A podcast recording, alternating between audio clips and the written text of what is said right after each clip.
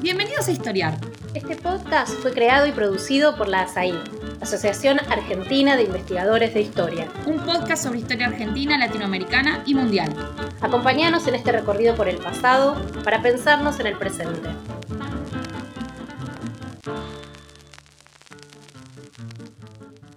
Yo soy Royora, historiador, y hoy voy a ser anfitrión del podcast Historiar, el podcast de la Asociación Argentina de Investigadores en Historia.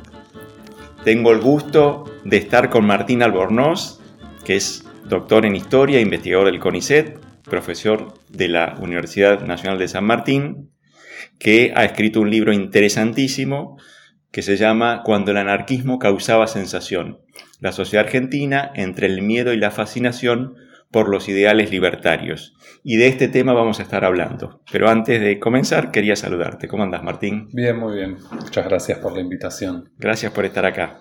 Bueno, entonces vamos a hablar sobre este libro, Cuando el anarquismo causaba sensación, un libro recién aparecido, un libro muy original y muy interesante, que estudia los primeros pasos del anarquismo en Argentina, y, y no solo los primeros pasos, sino, diría yo, el momento más potente del anarquismo en Argentina.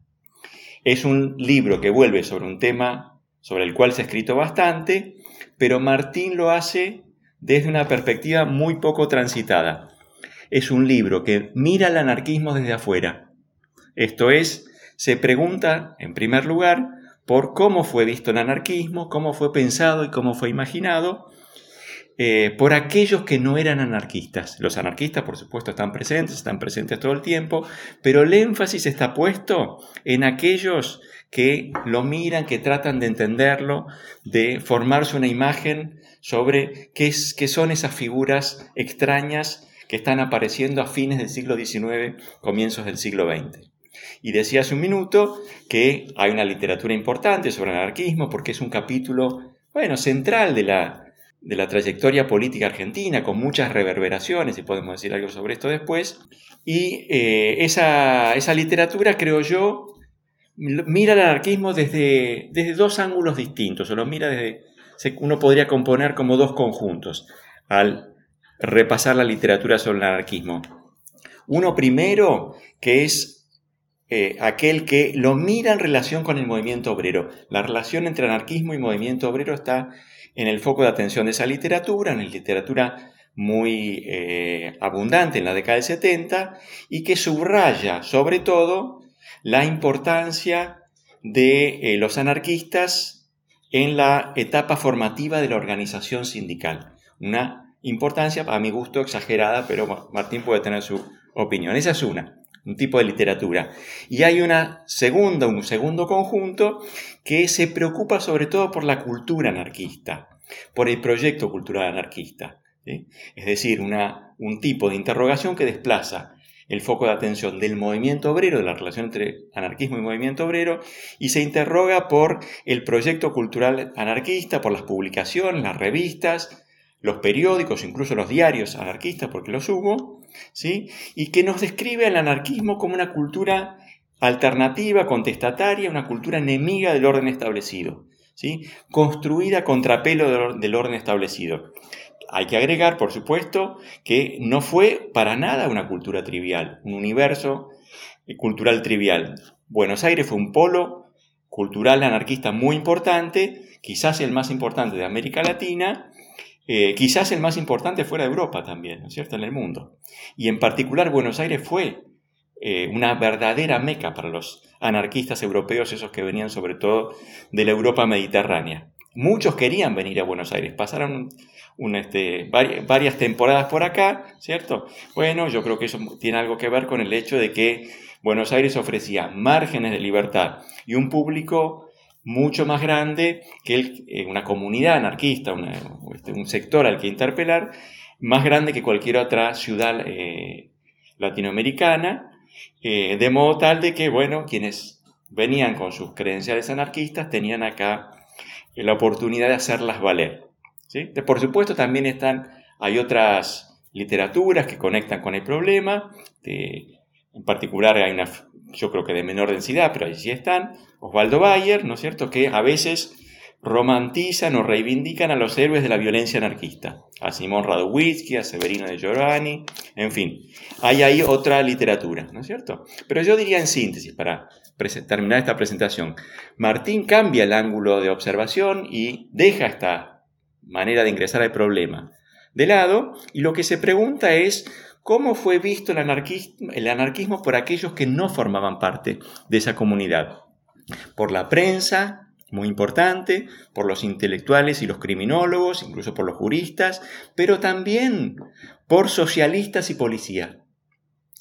Y la imagen que nos presenta, la imagen que emerge del libro, para mi gusto, es una imagen donde, por supuesto, está, eh, eh, digamos así, dominada por ideas o figuras como rechazo, criminalización, condena, terrorismo, todas esas palabras están allí dando vueltas, pero también hay otras, como por ejemplo fascinación, curiosidad e incluso respeto y hasta admiración por esta, eh, esta comunidad y en particular por alguna de sus figuras, ¿no es cierto?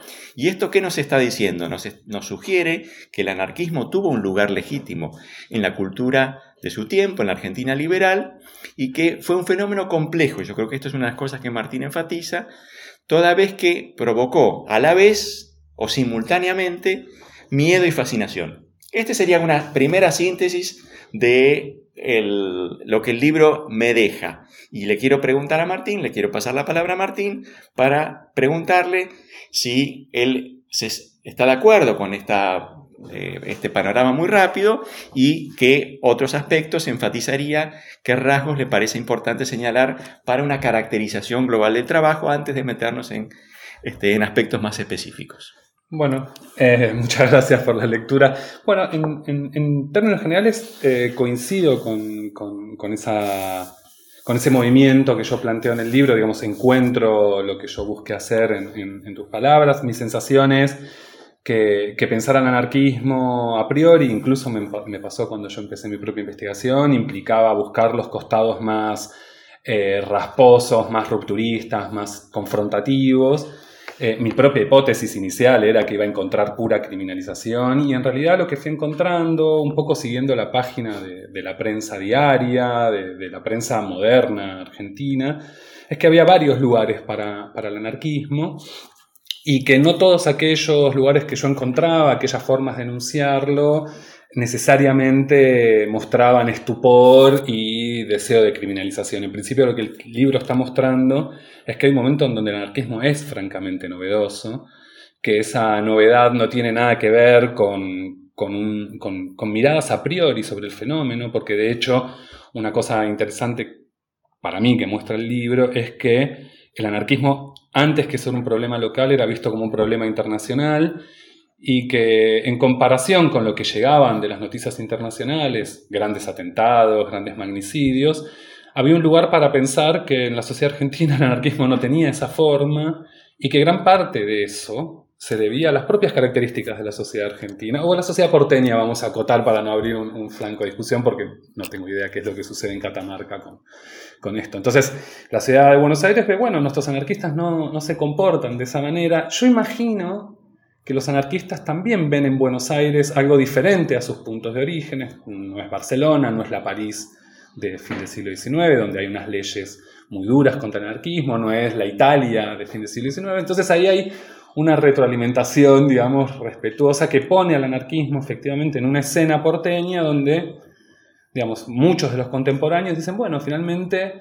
eh, el anarquismo puede ser un rasgo de modernidad y sus peores costados eh, pueden ser atenuados por las propias características. Entonces yo lo que diría es, eh, coincido con la lectura y un poco el matiz que yo quiero mostrar surge de las propias miradas de los, de los contemporáneos, digamos, de, estas eh, distintas encarnaciones del anarquismo que bien planteabas vos en tu lectura. Bueno, entonces vamos a, si te parece, nos metemos en algunos de los temas que el libro recorre. Y el primero que quería abordar es la irrupción del anarquismo en la vida argentina. Esto, recién hacías, alguna referencia, esto sucede en la década de 1890, según nos cuenta el libro, ¿no es cierto? Y como consecuencia, en primer lugar, como resultado, de que llegan a estas playas noticias sobre los grandes magnicidios de esos años, ¿no es cierto? Que comienzan con el asesinato del presidente Sadi Carnot, 1894, ¿no? y siguen con la emperatriz Isí, después el asesinato de Humberto I, recordado por una calle en Buenos Aires, ¿no es cierto? Y hay otros más. Y parece que en un, en un momento, fin del siglo XIX, bueno, eh, Europa se va a quedar sin jefes de Estado, sin testas coronadas, porque los están matando a todos. Y los están matando anarquistas, también sucede en Estados Unidos, muere McKinley, es asesinado McKinley, ¿no es cierto? Ahí aparece entonces eso que vos recorres, que es el anarquismo, si se quiere, criminal y justiciero, el anarquismo de la dinamita y el magnicidio. Y ese es el primer eh, anarquismo, decís vos, que conoce la sociedad argentina y lo conoce sobre todo a través de representaciones que produce la prensa, ¿no es cierto? La poderosísima prensa porteña. Por ahí podés decir algo sobre esto, porque lo que me interesa marcar eh, es este hecho que vos reconstruís muy bien, ¿no es cierto? Y es que el anarquismo, antes de ser una presencia eh, en la sociedad argentina, un actor de la vida, del mundo de las relaciones laborales o de la vida política, es, ah, quizás antes una idea, una representación construida en primer lugar por, eh, por el periodismo, por la prensa. ¿Es así? Sí, eh, bueno, iba a decir que, que los, digamos, en, en, una discusión siempre un poco inconducente sobre los orígenes de algo, yo diría que, que, efectivamente si uno tuviera que encontrar un origen al anarquismo en Argentina, diría que es un origen mediático. Eh, un origen vinculado con el enorme potencial noticioso que tenía el anarquismo a diferencia, creo yo, de otras corrientes contestatarias o anticapitalistas, como podría ser lo que se llamaba el socialismo científico, era mucho menos redituable en términos informativos, aunque también hubiera algún interés por los congresos socialistas de la Segunda Internacional. Entonces, yo sí coincidiría, digamos, que además es un anarquismo sin anarquistas, ese primer anarquismo en la ciudad de Buenos Aires, o con pocos anarquistas. Y los pocos anarquistas, eso están muchos informes policiales, no, parecían condecirse con esa imagen del anarquista terrorista obcecado, que aún así era un anarquista muy atractivo. Eh, y digo, en términos informativos y en términos de discursos posibles, digamos, la, cantidad de conjeturas que, llegan a Buenos Aires sobre cómo se comporta eh, Sante Caserío, el que asesina a, a Sadiq Arnaud, cómo se, cómo se comportó Gaetano Bresci después de matar a Humberto Primo. Y, además las estribaciones de eso para mí son muy interesantes porque, por ejemplo, se, lo, se busca saber si estuvieron en Buenos Aires. En el caso de Gaetano Bresci, se llega a dar con un vecino que supuestamente había, había tenido relación con él en Italia antes. Entonces ahí hay un intento de vincular a la sociedad argentina con el anarquismo que se da a través de noticias informativas muy atractivas y que además yo tengo la sospecha, no tengo tanta evidencia, algunas hay, de que los pocos anarquistas que había en la ciudad de Buenos Aires disfrutaban un poco de esa mala fama. De última, efectivamente era un fenómeno... Le subía el precio. Le subía el precio, digamos, y, además eh, les permitía, además, instalar su discurso sobre un discurso previo, digamos, ¿no? Ya ser anarquista, después de que sabés que los anarquistas mataron a Sadi Carnot, a la emperatriz, y sí tenía también su, su rédito, digamos, ¿no? Como esa cosa de por ponerlo en términos de Manuel Galvez, que produciría sustos de monja. Decir que, uno es anarquista. Entonces, para redondear, yo diría que efectivamente hay un, enorme peso de estas representaciones, que son representaciones que incluso esas no son tan cerradas. Eh, hay algunas miradas piadosas, incluso para estos... Esto, hay una mirada de que, de que son también víctimas del sistema, aquellos que en un extremo deciden matar a, un, a un presidente o a una testa coronada, en fin. Bueno, entonces vamos a, los al momento en que comienza a encarnar el fenómeno anarquista en Buenos Aires, ¿no es cierto? Y eh, ahí vos recorres una serie de eh, eh, escenas, figuras, y una de las cosas que señalas, me parece, es que, bueno, el anarquismo tiene varios rostros, ¿no? están eh, los que se eh, enorgullecen de, la, de los asesinatos, eh, de los grandes magnicidios europeos, pero también aparecen otras figuras que son significativas, son muy importantes porque eh, tienen un perfil muy, muy singular, muy apartado, muy distinto al que recién mencionábamos. Y en primer lugar ahí aparece esa figura poderosísima, interesantísima, que es Pietro Gori. ¿no? Es decir, es, el, es un anarquista que es un animador de la vida cultural, ¿no? fundador de la revista Criminología Moderna, ¿no es cierto? El anarquista sabio el anarquista, si querés, no sé si llamarlo científico, pero en todo caso, el anarquista que tiene un auditorio muy grande, no solo en el mundo al que los anarquistas quieren eh, movilizar, ¿no es cierto? Capaz incluso de seducir, aparentemente, eh, al presidente de la nación, ¿no es cierto? Que, este, que lo ve como un sabio. ¿Sí? Sí. Bueno, ¿Cómo, cómo ves ese, cómo describirías ese escenario? Bueno, es que justamente la, figura de Gori, digamos, que, no es una figura que descubro yo, digamos, o sea, siempre fue señalada, incluso ya por la propia historiografía militante, se hablaba de como, bueno, el momento Gori prácticamente, ¿no? El momento en el cual el anarquismo definitivamente dejaría, esto pensándolo desde dentro de la propia narrativa anarquista, el anarquismo deja de, de apostar por sus expresiones más individualistas o más antiorganizacionistas, Gori vendría dentro del anarquismo a significar ese giro ahora uno da un paso más allá de, la propia lógica centrípeta del anarquismo y se da cuenta que ese impacto y ese triunfo del anarquismo iba más allá del propio anarquismo, porque lo que está mostrando, en primer lugar, es que el anarquismo en Argentina toma ciertas características. Eso lo dice incluso un secretario de policía. Dice, bueno, llega Gori, que llegó eso, eh, disfrazado de turista inglés, escapando a la represión en Italia, termina siendo o, trabando relación con incluso personas o personajes de la jerarquía policial. Es decir, no había necesariamente una asintonía entre la presencia de Gori y la cultura de Buenos Aires.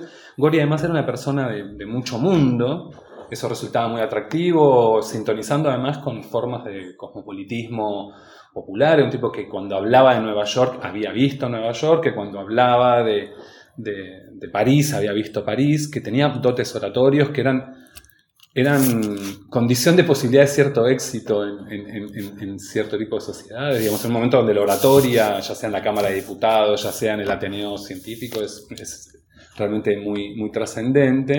Y era una persona que traía retazos de mundo, digamos. ¿no? Y que ese retazo de mundo no tenía necesariamente que ver con eh, el carácter más espectacular y violento del anarquismo, sino su carácter más apaciguado. Y a mí la figura de Gori me permite mostrar que esa lectura que se hizo sobre Gori, del anarquista que viene a la Argentina y se integra, eh, es un, casi un recurso narrativo que hay para pensar el anarquismo. Hay muchas historias ya de personajes mucho más menores, mucho, mucho menores que Gori, de tipos que aparecen en la prensa detenidos por la policía y juran que nunca más van a ser anarquistas porque en Argentina no, no tienes, en fin, puede ser una fórmula retórica que encuentren para zafar de, del calabozo, pero bueno, digamos, y, es muy notable además como de la mano de Gori las iniciativas anarquistas, estas vinculadas con la cultura anarquista, empiezan a tener una presencia en las páginas de la gran prensa. Digamos, la gran prensa anuncia que en, el Teatro Iris de La Boca, digo un ejemplo que no sé si, no lo estoy inventando, pero digo, anuncian que en tal teatro los intelectuales anarquistas van a hablar en contra del parlamentarismo. Digamos, y no hay nadie que se asombre por, por eso. Entonces, eh, es ese momento que yo llamo cordial, del anarquismo, que yo creo que es una expectativa que hay en Buenos Aires, que también va a ser desmentida, digamos, pero, o, va a ser matizada en el futuro, pero que hay un momento donde el anarquismo es visto de esa manera, no, no, no, tengo dudas. Sí, la figura de Gori es muy interesante porque te permite eh, poner al anarquismo en, un mapa más grande, que es una, eh, un experimento que no siempre se ha hecho o no se ha hecho con eh, la con el, digamos así, atendiendo a todos los matices del problema, ¿no? Eh, y lo que nos muestra, bueno, es que porque están los anarquistas tirabomba, la representación de los anarquistas tirabomba, pero también la otra idea que tiene un peso importante en la cultura de ese tiempo, que es, bueno, son hombres y mujeres de espíritu rebelde, críticos de las convenciones de las, eh, y las supersticiones del pasado, eh, y que conectan con algunos aspectos de la cultura de ese tiempo. Amor a la libertad, sed de justicia, curiosidad intelectual, pacifismo, son todas ideas que están en el, universo anarquista, tiene una potencia muy singular, pero también son capaces de dialogar con otras tradiciones políticas argentinas y pueden funcionar además en un momento en el que todavía no tenemos ni bombas ni grandes conflictos, me parece, pueden funcionar en el marco de una Argentina que acepta la pluralidad de discursos como parte de la idea de modernidad, ¿no es cierto? ¿Lo ves así vos? Sí, eh, de hecho quería, quería hacer una cosa que me había quedado, un poco la, operación que a mí me interesa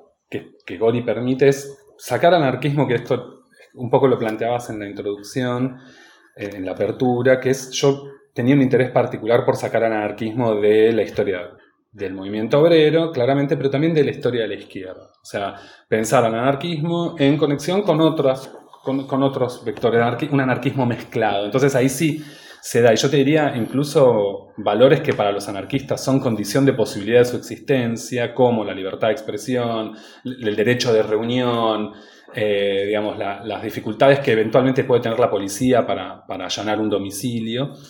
Eh, me parece que, la figura de Gori, digamos, permite conectarlo con, ese universo que, insisto, digamos, no, muestra una sociedad restrictiva como, tan, o tan restrictiva como nos había enseñado, cierta literatura al respecto, eh, donde el conflicto era condición de posibilidad del anarquismo, lo que yo muestro, por lo menos en este primer momento, es que hay posibilidad para el anarquismo en la sociedad porteña de, principios del siglo XX. Digamos, hay un lugar posible.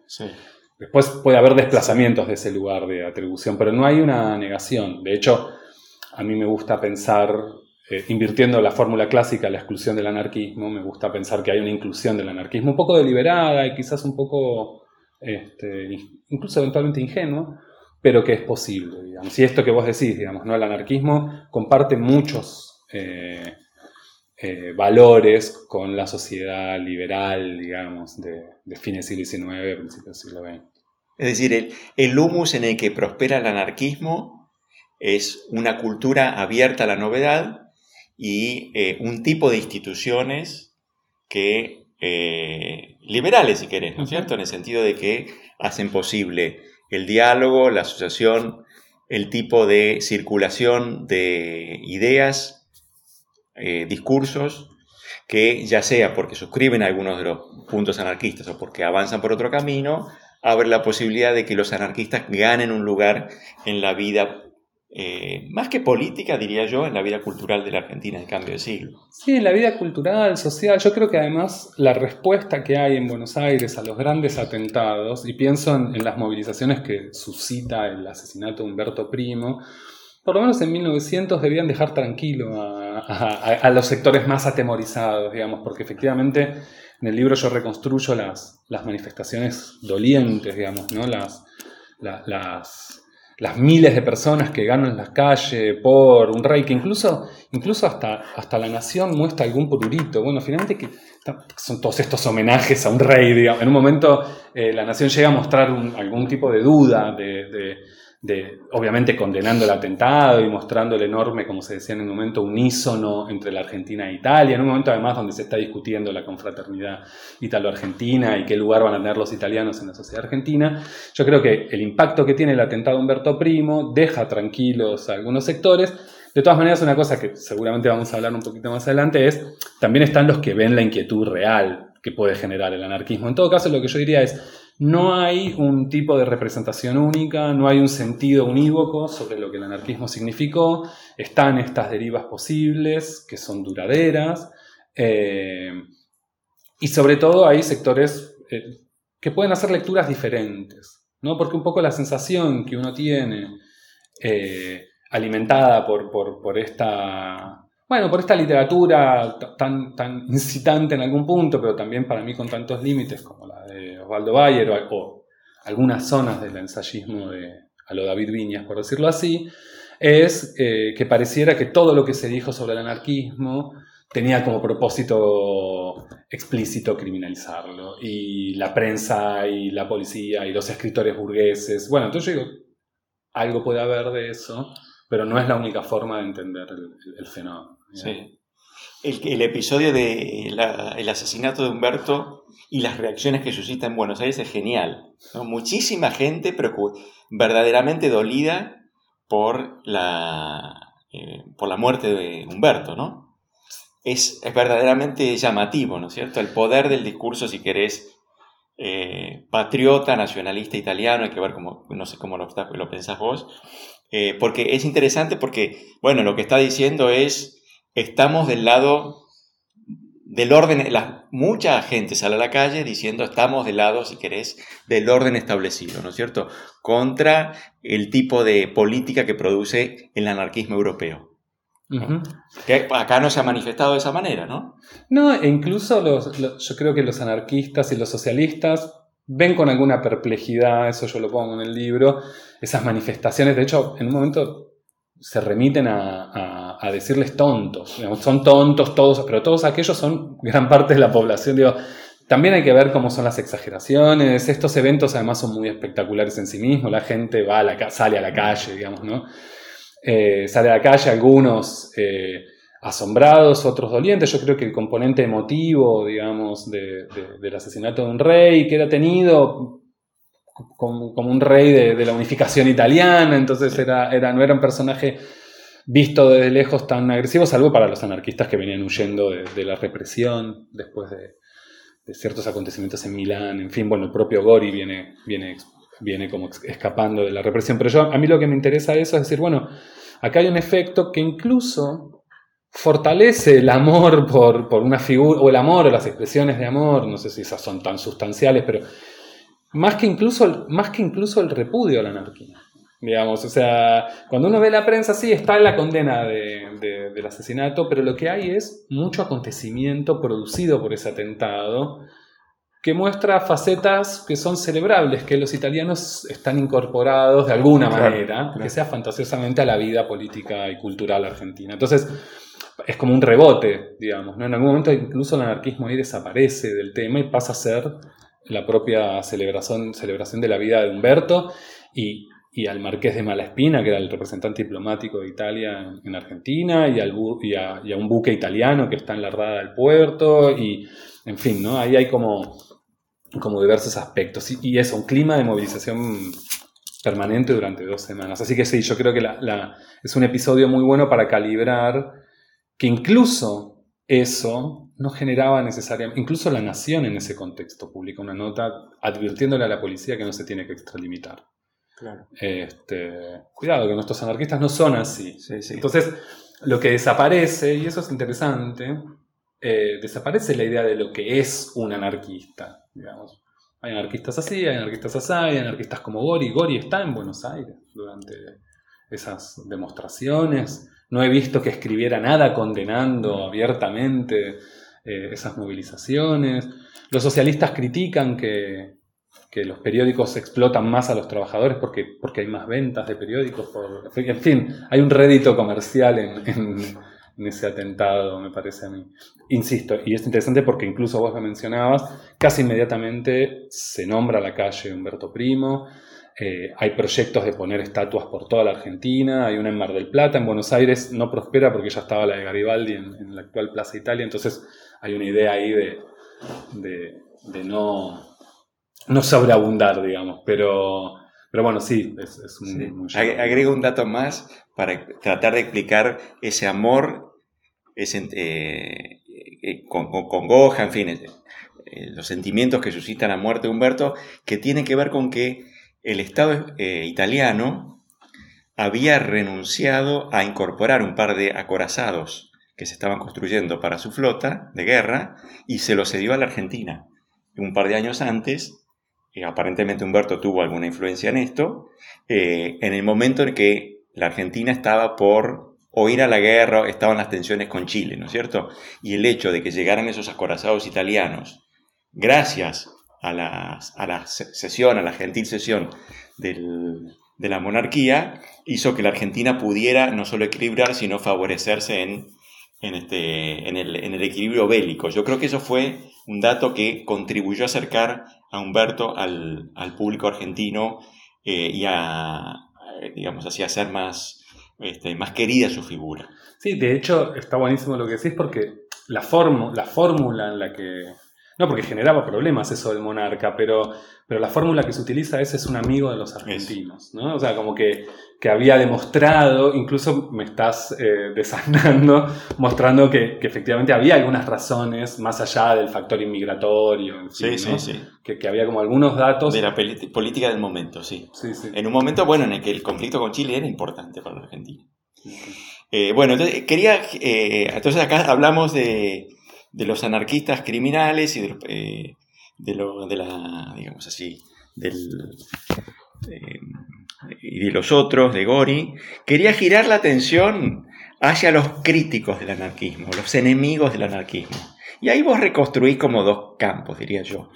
Eh, el, el grupo que aparece en tu trabajo como el crítico más abierto, más enfático, es el socialismo. Es decir, está en el, propio campo de la izquierda. Bueno, y las razones un poco, yo diría, bueno, señalás ahí, son comprensibles, ¿no es cierto? Compiten por el mismo público. ¿no? Son, eh, son perros y gatos peleándose por la representación del mundo popular, ¿no? Y es una disputa, como vos señalás, eh, bien, eh, eh, bien caliente, ¿no? Donde lo que predomina es la, decís, la injuria, la agresión, mucho más que el argumento racional.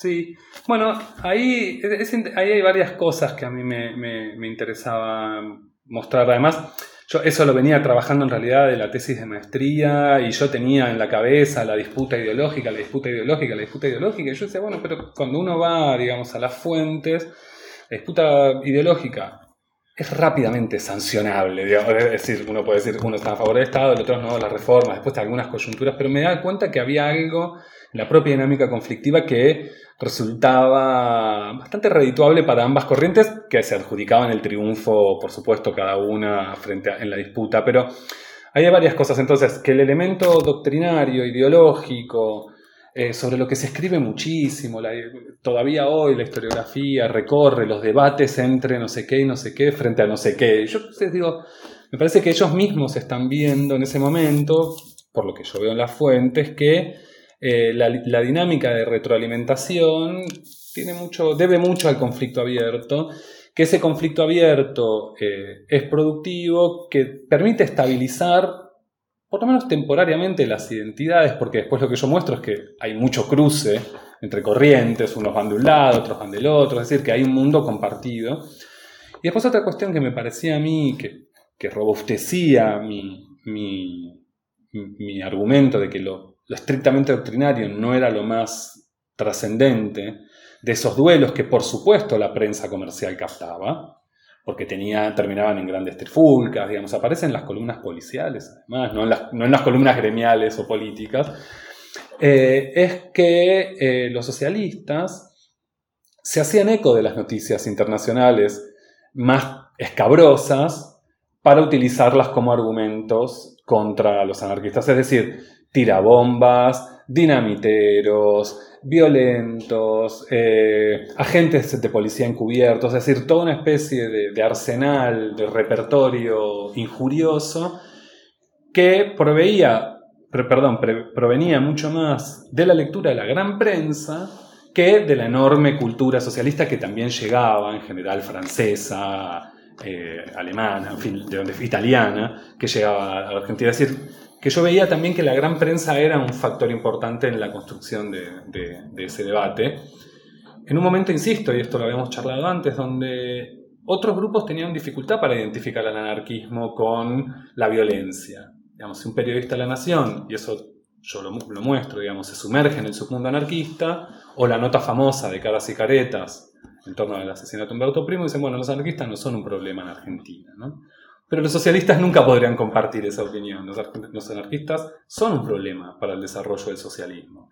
E incluso eh, personas tan cercanas al anarquismo en su momento, más por redes de amistad que por afinidad ideológica como José Ingenieros, bueno, iban a haber un problema en el anarquismo, un problema vinculado con el desarrollo de la clase obrera, la racionalidad, en fin. Pero, entonces, para resumir, yo lo que diría es ese capítulo que, que- a mí me, terminó entreteniendo mucho escribir, eh, me parece que lo que muestra es que, que si alguien vio un temprano peligro en Argentina eh, por el desarrollo del anarquismo no fue ni tanto la policía, que también, pero ni, los parlamentarios, ni los criminólogos, ni los periodistas, sino que fueron los, socialistas con los que tenían esa relación de, hermandad conflictiva, digamos. Bueno, eh, mi- miremos, sacamos, saquemos la lupa de los socialistas, el debate entre socialistas y anarquistas, y pongamos la atención sobre los expertos, los, los cultos, los, los educados. Y ahí lo que vos eh, eh, así, miras con atención es el mundo de la criminología, una ciencia, una disciplina, no sé cómo llamarla, de mucho prestigio en ese momento y que está además ganando terreno a costa de otros saberes, ¿no? Y ahí lo que vos reconstruís, bueno, es el momento de la criminología positivista, Lombroso, todo, están todos esos grandes nombres, pero la representación que se produce sobre el fenómeno anarquista es más compleja, tiene más aristas que eh, una simple eh, expulsión al mundo de la irracionalidad, ¿no?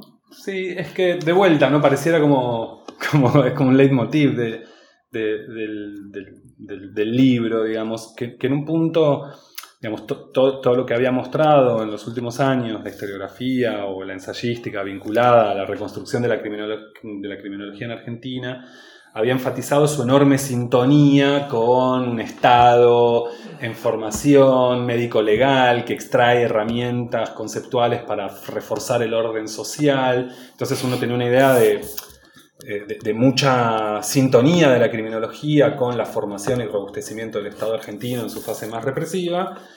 Eh, de hecho, yo diría que mi, mi- primera aproximación al problema general del libro viene por este lado, que fue, bueno, efectivamente, Lombroso escribió un famoso libro, Los anarquistas, donde traslada, digamos, su, su teoría de- del hombre delincuente al anarquismo para mostrar ese carácter patológico del anarquismo. Pero el primer editor en Argentina de los anarquistas de Lombroso no es un criminólogo, sino que es un publicista anarquista que sabe ver en Lombroso, primero, un, un hecho comercial. Lombroso era también un elemento que formaba parte de una cultura con algunos visos de masificación, esto lo muestra bien Lila Caimari cuando habla de lombroso para el desayuno, digamos, hay, hay un lombroso que funciona multiuso, insisto, eh, el la primera versión de los anarquistas del lombroso en Argentina lo publica un anarquista, que eso muestra además que la recepción del lombroso es diversa. Pietro Gori era amigo de, o, o se, o se presentaba, digamos, como un, un seguidor del lombroso en la sociedad argentina, aún con sus diferencias. Entonces, lo primero que yo noté es, bueno, voy a ver eh, qué decían los criminólogos en Argentina sobre el anarquismo, buscando ese grado de sintonía que yo presuponía que había. Voy a ver la- la- el, escrito de Francisco de Veiga, que es otro importante criminólogo de la talla de José Ingenieros, sobre eh, eh, Salvador Planas, que es el anarquista que quiso matar a Quintana en 1905, atentado que uno diría, ¿escandalizó a la sociedad argentina? Sí, por muy poco tiempo. Lo que también muestra que no cuajaba o no terminaba de cuajar la figura del, del- del anarquista magnicida. Entonces, Francisco de Vega escribe un informe médico-legal sobre este Salvador Planas que quiso matar a, a Quintana en 1905 Al presidente Quintana. al presidente Sí. Quintana, perdón, Manuel Quintana, presidente en ejercicio Sí. en ese momento, y él descubre que es anarquista, Salvador Planas, quizás restándole peso político, pero le dice en realidad esto lo que muestra es que en ciertas situaciones psíquicas excepcionales eh, puede dar resultados tan eh, aberrantes como querer matar al presidente, pero que no hay nada en la doctrina que profesa, al contrario, la doctrina que profesa lo ha apaciguado. Eh, y la doctrina que profesa es el anarquismo. De Veiga recorre la biblioteca, de- a quien nunca vio, por otra parte, a Salvador Planas, es decir, con lo cual además hay más representación todavía, no es que fue amigo. Y termina diciendo, bueno, eh, cualquier condena va a ser injusta porque las condiciones psíquicas bajo las cuales Salvador Planas atentó contra Quintana, un mal de amores y un problema familiar, no se va a volver a repetir. Es muy difícil. Entonces están encerrando. Entonces yo lo que vi es, che, acá hay un criminólogo que está diciendo que a una persona que quiso asesinar al presidente argentino no hay que encerrarlo en el presidio porque eso empeoraría sus condiciones psíquicas. Finalmente Planas es condenado por el Poder Judicial, lo que muestra además que la criminología y el Poder Judicial tampoco tienen ¿no? De hecho, al contrario, hay muchas fricciones. Pero entonces, un poco el argumento general es, en la criminología hay un intento de entender a los anarquistas, de saber cómo son, y en última instancia arroja un resultado, el examen de la obra de José Ingeniero, de Francisco de Veiga y de otros, un, resultado más plural que el que uno presuponía. De hecho, José Ingeniero llega a preocuparse por, por anarquistas que hoy eh, están fuera del interés historiográfico, como aquellos que terminan en, psiquiátricos, presos, solos, locos, tristes. Bueno, José Ingenieros dice, bueno, hay un lugar para ellos dentro de, las representaciones del anarquismo. Así que, en resumen, eso. bueno, y la policía, el otro eh, actor que vos seguís. En primer lugar, uno podría decir, quizás menos hostil que el socialismo, por lo menos inicialmente, aunque también en una dinámica en la que eh, policía y anarquismo se desafían mutuamente. ¿no? Pero, a ver, la representación que vos nos propones sobre la policía es que, bueno, primero, la Argentina avanza relativamente lento por el camino de la represión, ¿no es cierto? Y la policía no es el principal actor que dice hay que endurecer la legislación. Eh, y vos decís, mejor es investigar, más que, eh, digamos, como, como mecanismo para conjurar los peligros de algunos anarquistas, mejor es investigar que criminalizar esa comunidad. E incluso aparecen ahí algunos personajes como Valve que dice, bueno, Gori tiene cosas para decir sobre cómo está organizado el mundo, ¿no? Sí, de vuelta, yo creo que el, problema con la policía, o el problema que yo me encontré con la policía es que, bueno, que en realidad lo que la policía está observando es un fenómeno nuevo, ¿no? Porque eso es algo que recorre un poco todo el libro. El anarquismo en un momento irrumpe como una novedad muy asociada a su carácter mediático. Entonces la policía, el primer reflejo que tiene es, bueno, de hecho, es el título uno de los parágrafos, es, bueno, conocerlos a todos y conocerlos bien. Es decir, los, socialistas y los anarquistas están tirando sillazos y la policía observa ese mundo. Los anarquistas declaran una huelga y la policía está observando ese mundo. Entonces, yo creo que, esa, esa, mirada más subrepticia hasta ahí, porque los anarquistas se saben observados por la policía, eh, lo que muestra es una voluntad de conocer, lo que no necesariamente es una voluntad ni de comprender, ni de estar de acuerdo, ni de nada, digamos, pero que la primera expresión no es el arrebatado... Eh, choque callejero, cuyas imágenes ya eran comunes en Barcelona, comunes en mm. París, comunes, en, por supuesto, en, Rusia, eh, comunes en Italia, sino que lo que muestra es una policía que intenta ir por el lado de la, del conocimiento, un conocimiento que es territorial y que es un conocimiento en un terreno muy hostil, además, ¿no? Pues la policía se sabe eh, también observada por los anarquistas. Es decir, ahí hay una tensión que efectivamente después va a decantar ¿sí? en, algunos enfrentamientos, en, unos, en los primeros enfrentamientos callejeros, pero a mí lo que me gustaba sobre todo era historizar esa relación. No hay una, un anarquista esencial que se enfrenta contra un policía esencial. Hay un anarquista un policía que se van conociendo mutuamente, que van forjando vínculos mutuamente, y no hay un solo policía y no hay un solo anarquista. Porque una cosa es Ramón Falcón y otra cosa que, no está en mi periodo de investigación. Eh, y otra cosa es un policía de calle, que además yo muestro que ahí hay una relación de vecindad también, porque eh, más de un anarquista pasó por la policía como momento laboral y más de un policía había sido anarquista.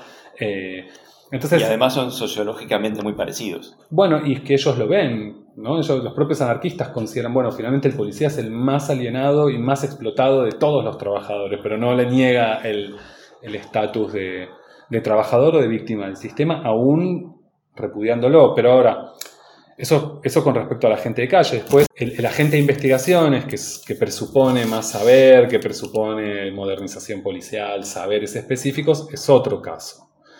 Entonces, para terminar, digamos, eso a mí me interesaba mostrar cómo se da ese conocimiento que necesariamente necesita el otro porque la interacción es clave en ese mutuo conocimiento.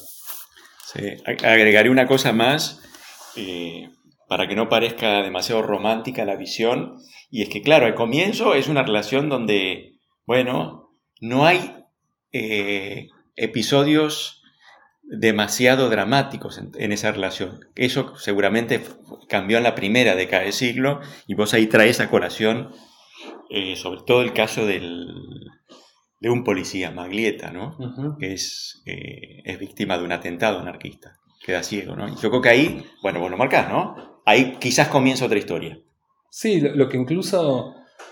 Eh, yo utilizo los parágrafos, en los parágrafos utilizo frases de fuentes y ahí lo que, lo que en la época se llamó a partir de 1902 es el estallido de los sentimientos contenidos. ¿no? O sea, después de tanto friccionar en, el contexto de, una huelga general en 1902, pero también en 1 de mayo de 1904, ahí ya esa, esa mirada subrepticia de espionaje, de conocimiento mutuo, eh, a eso se le suma el enfrentamiento callejero, la disputa por el espacio, donde en esas primeras, efectivamente, el caso de Maglieta es un caso que conmueve mucho, porque además Maglieta queda ciego. Entonces yo también reconstruyo las campañas. En el policía Maglieta. El policía Maglieta, un correntino además, que queda sin familia, que queda ciego, que tres años después se le concede una pensión. Eh, pero también analizo los enfrentamientos del 1 de mayo de 1904, donde por lo menos las crónicas de la época recogen más policías muertos que anarquistas muertos, con lo cual yo creo que eso va forjando un vínculo donde la policía también va endureciendo sus propias posiciones, en un contexto donde además hay un aumento de conflicto social, conflicto obrero, pero una cosa que muestra también ahí es que la policía no tiene, o, la jerarquía policial, aquellos policías que escriben, piensan y tienen voz pública, no condenan tutcur todos los eh, movimientos de huelga. En todo caso, lo que creen es hay que aislar a esas partículas que lo radicalizan y lo vuelven más conflictivo. Para eso el conocimiento previo es fundamental. La aprobación de la ley de residencia forma parte de, ese clima de aumento de tensión. Pero incluso una ley como la ley de residencia tiene algunas dificultades para utilizarse en, momentos de no conflicto. De hecho, la policía se queja de eso, digamos. ¿no? salvo en momentos de gran tensión, cuando esa tensión baja, la ley de residencia tiene dificultades para, para su aplicación. Entonces, también, en resumen, diría que el capítulo intenta mostrar ese conocimiento mutuo, la importancia de la interacción, de la relación de cercanía entre anarquistas y policías. Los, anarquistas y los policías no, existen ajenos entre sí, sino que existen casi también en, relación con el otro. Y que la, la, violencia no es algo que esté presupuesto necesariamente. ¿No? O sea, que la violencia surge de esta interacción que además va sumando elementos como el aumento del conflicto social, etc.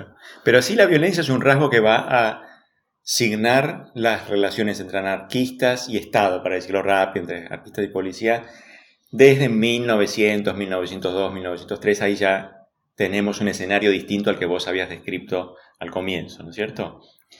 Quería llevarte, ya que estamos cerca del final, eh, hacia un periodo que se, se aleja un poco de aquel que exploraste en tu trabajo y pues quizás por eso que tus opiniones, no sé, pueden ser algo más tentativas, que es eh, el que comienza, para poner una fecha así muy amplia, hacia el centenario, que es el momento en el cual eh, el anarquismo pierde, eh, pierde importancia, pierde centralidad, quizás deja de estar en los titulares, ¿no? Yo creo que el, anarquismo nunca conquistó a las mayorías. El corazón de las mayorías argentinas nunca, nunca fue anarquista. Bueno, ya lo señalamos recién a, propósito del caso de Humberto Primo, pero si uno mira lo que pasa en el centenario, las manifestaciones populares eh, que tienen lugar en el centenario, la participación en la celebración del centenario, que se hacen abierto desafío a las proclamas anarquistas, creo que también nos está mostrando algo, ¿no es cierto? Pero en todo caso, lo que quería decir es, desde 1910 más o menos, el anarquismo comienza a retroceder, se está muriendo, eh, se está desangrando, ¿no? Entonces, mi pregunta para vos ahí es, ¿qué pasó? ¿Qué, ¿Qué, es lo que explica ese retroceso? ¿Y qué pasó con el anarquismo después de 1910? Bueno, ¿qué pensás? No, esto ya sería como más, como vos decías, un poco más conjetural. Yo nunca me sentí muy incómodo con esa idea de que el anarquismo en 1910 digamos, si, no, si no moría, que por ahí sería un poco duro, empieza una declinación eh, paulatina con oleadas, digamos, ¿no? de, regresos eventuales. Eh, yo tengo la sensación ahí, pensándolo dentro del propio argumento del libro, eh, que es que, que, que efectivamente, por lo menos en términos informativos, pierde, pierde peso. Digamos, Ya no es una primicia. ya el anarquismo habría dado, eh, eso lo dice Soisa Reilly en 1911, el anarquismo ya habría dado todo lo, que, todo lo que podía dar en términos de impacto social. En todo caso, ya incluso con sus aristas más conflictivas, está incorporado a la realidad argentina. La aprobación de la Ley de Defensa Social en 1910 dificulta un poco, digamos, se prohíben, por primera vez se prohíbe de forma sistemática la publicación de periódicos anarquistas en Buenos Aires, que de todas maneras uno ve que igual proliferan. La policía se queja de que la ley de defensa social no se, no se utiliza, lo- pero digamos que eso puede generar un cimbronazo. La protesta sigue saliendo. Sí, la protesta sigue saliendo en Montevideo un tiempo y a partir del 14 vuelve a salir en Buenos Aires bajo todavía Sí. la égida de la ley de defensa social. Efectivamente hay un cimbronazo, un cimbronazo. Más allá de toda la discusión historiográfica, además, los propios anarquistas ven el momento. Digamos, ¿no? Eh, Giraldo y, y- y el propio Eduardo Gilimón, como dos grandes figuras medio arquetípicas de, de- la militancia anarquista de la época, ven en esas manifestaciones populares, como un poco lo habían anticipado en torno a Humberto Primo, pero en torno a Humberto Primo en 1900 todavía tienen bastante para dar, ellos ven que ahí hay, hay un- hay una, una derrota que es más amplia que la represiva, que es que, de última, los valores de la integración social, los valores patrióticos, los valores del entusiasmo cívico, eh, han cuajado en una sociedad en donde ellos habían hecho mucho esfuerzo, un enorme esfuerzo de propaganda para seducir a, esas mayorías. Eh, y que incluso los conflictos sindicales que los propios anarquistas podían conducir, eh, el hecho de que lo condujeran no quiere decir que todos los que se plegaban a una huelga eh, tuvieran un imaginario ni internacionalista, ni antiestatal, en fin. O sea, el conflicto tiene una dinámica propia de los conflictos. Entonces, yo diría que, que a mí no me, digamos, se discutió mucho, en, parte Juan Suriano había taxativamente marcado ese corte, pero yo creo que es indudable que ahí algo, algo sucede. Insisto, iba a ser muy difícil igualar en términos informativos los atentados en Europa, el asesinato a Falcón eh, o di- distinto tipo de conflictos, digamos. Entonces ahí yo creo que hay una, si se quiere, puede ser un poco antipático, normalización de- del anarquismo en la vida social y cultural. Como yo muestro, eh, hasta qué punto en 1910 se creía que el anarquismo era un peligro real. Yo creo, no sé, Clemenceau por lo menos dice que en Argentina, eh, invitado Clemenceau a la Argentina eh, por los, para los festejos del centenario, dice, bueno, nadie hablaba del anarquismo en los salones, de, qué sé yo, el Jockey Club, no sé si dice eso exactamente, pero dice, bueno, en los salones políticos nadie estaba hablando del anarquismo Ya, ya no preocupa. ya no preocupa, digamos, ¿no? Como, en fin, después, y después además va a haber otros fenómenos, el propio comunismo, el ascenso del sindicalismo revolucionario, digamos, el, conflicto social va a ir por otro lado, me parece, aunque efectivamente el anarquismo va a seguir estando, no es que se evaporan los, los anarquistas, digamos, pero muestra que el núcleo duro pervive con mucho menos predicamento. Ok. Bueno, el anarquismo va a seguir estando, decís. Entonces, mi última pregunta tiene que ver con eso. Legados del anarquismo. ¿Qué dejó? Es decir, la tradición política argentina, quizás no tanto en el XIX, pero claramente en el siglo XX, le da un papel muy importante al Estado. El Estado está muy en el centro de nuestra vida pública. Y para los anarquistas esa no era una buena idea, una buena manera de organizar la, la comunidad, ¿cierto? Entonces, mi pregunta es, ¿qué dejó el anarquismo? Eh, que no estoy pensando solo en mi ley, pero si querés conectarlo con mi ley, ya que estamos en tiempos de, de reverdecimiento de algo que algunos llaman eh, eh, ideas libertarias, bienvenido. ¿Cómo lo ves? Bueno, yo ahí tengo, tengo también, ¿no? Como en distintos niveles, yo creo que sigue perdurando, digamos, ¿no? El, el anarquismo sigue resultando atractivo, como un poco con estas pinceladas de romanticismo, de, de- la cosa más extrema y más radical, más vinculada con la violencia. Tuvo pequeñas reemergencias, o sea, pero por ejemplo, si uno compara la nueva izquierda argentina con la nueva izquierda norteamericana o incluso la nueva izquierda europea, el anarquismo no forma parte de la reconfiguración de la nueva izquierda argentina, digamos. Incluso en sus versiones más revolucionarias, eh, y menos atravesadas por, por el Estado o por el, imaginario peronista, uno si ve en los 60, 70 en Argentina, no ve que el anarquismo reaparezca, como que el horizonte antiestatal del anarquismo aparezca abiertamente. Miguel Greenberg, hay, figuras que pueden reivindicar eso. Es como que el anarquismo tiene problemas para, para, para reconquistar o reaparecer, este, incluso quienes, quienes lo reivindican. Eh, cuando Osvaldo Bayer ve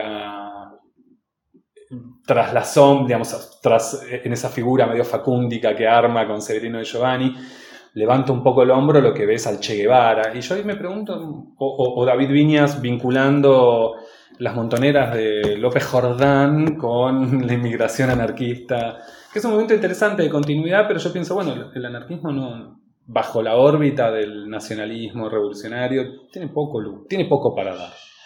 Eh, un poco lo conversábamos antes, yo en los 90 por lo menos podía tener la sensación de que de la mano del movimiento piquetero, de ciertas formas de, organización y, de llevar adelante el conflicto en los 90, por lo menos para el joven que yo era, el anarquismo podía ser como una tradición disponible, ¿no? el asamblearismo, la confrontación, la ruptura, incluso la reivindicación de algunas formas de, violencia. Pero de vuelta, digamos, el Estado parece sobreponerse incluso a esas tendencias más, más rupturistas dentro de, un imaginario que no ha hecho efectivo. Yo coincido, no lo tengo muy pensado, de que en Argentina, digamos, con esa centralidad que tiene el Estado, ya no solo en la política, sino en el imaginario, en las representaciones, en la cultura, eh, el anarquismo pareciera tener poco para dar, salvo para aquellos que realmente se sienten identificados con el anarquismo y viven, digamos, ¿no? la singularidad de manera plena. Ahora, de vuelta, yo creo que todavía hoy, eh, bueno, mi libro sería como hasta, un coletazo de eso, ¿no? Se publican todos los años algunos libros sobre el anarquismo. Este año se publicaron dos novelas eh, hechas ahora, digamos, imaginando el anarquismo, pero no tengo una respuesta a por qué exactamente ese fenómeno tiene lugar. Bueno, Martín, muchas gracias. Ha sido un placer charlar sobre cuando el anarquismo causaba sensación, la sociedad argentina entre el miedo y la fascinación por los ideales libertarios. Recomiendo mucho su lectura. Muchísimas gracias.